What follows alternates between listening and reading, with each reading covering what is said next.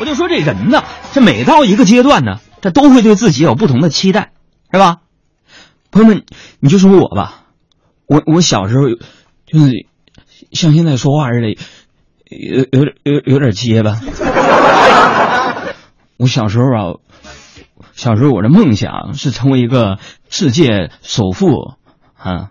然后上小学的时候呢，我我的梦想就成了一个亚洲首富。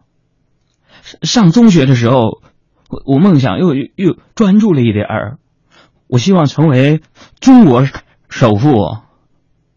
那不上学了，参加工作了，我的梦想是成为付得起房子的首富。不说了，接着主持节目吧。朋友们还记得我小时候啊，我家农村的嘛，对不对？农村这时候啊，苦啊！我跟你讲，我生在一个百度都找不着的地方，就是在吉林省农安县龙头山子，连农安人自己都不知道的一个地方。没有山，没有水啊，一片平原盐碱地。那树只能种杨树、柳树，种点苞米、高粱啥的。家里边穷，哎呀，穷到什么份上？我跟你们讲讲啊，谁撒谎谁小狗的。我记得呀，每年暑假的时候，我都回姥姥家，冬天也回。上厕所要去外边去，啊，然后那个喝水呢，也要从外边的井里边打井，啊，打水回家。生火做饭用什么呢？大家知道那个玉米节吧？就是那苞米杆子。玉米扒完之后，剩下那个植物杆，烧的是那个。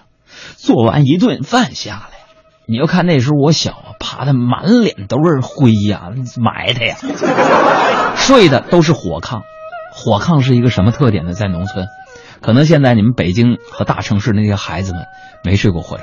我跟你说啊，那火炕呢，到晚上的时候做饭呢，就开始烧灶坑了，要烧炕，把这炕烧热了之后呢，就要捂被。干嘛呢？就把那被被摊开了，先铺上褥子，再把那被铺上，这样把被窝给热了，你才能睡觉。到了晚上，这炕也凉的差不多的时候，你会发现被窝里呢它是热的。你一说话，躺在被窝里一说话一喘气儿啊，那是白气。哎呀，这个都写在我书里了啊，不是农村的吗？还好当年呢，我们在农村的家里边啊，我们还算是富裕的，所以呢。我记得当年我们家就是村上啊第二个装上电话座机的，村里边很多村民呢都过来看热闹，尤其是隔壁家那叔叔啊，他最为兴奋。为什么呢？他们家装了电话大半年了，终于可以用一回了。打电话，喂，海洋啊，把那个酸菜给我送过来一颗。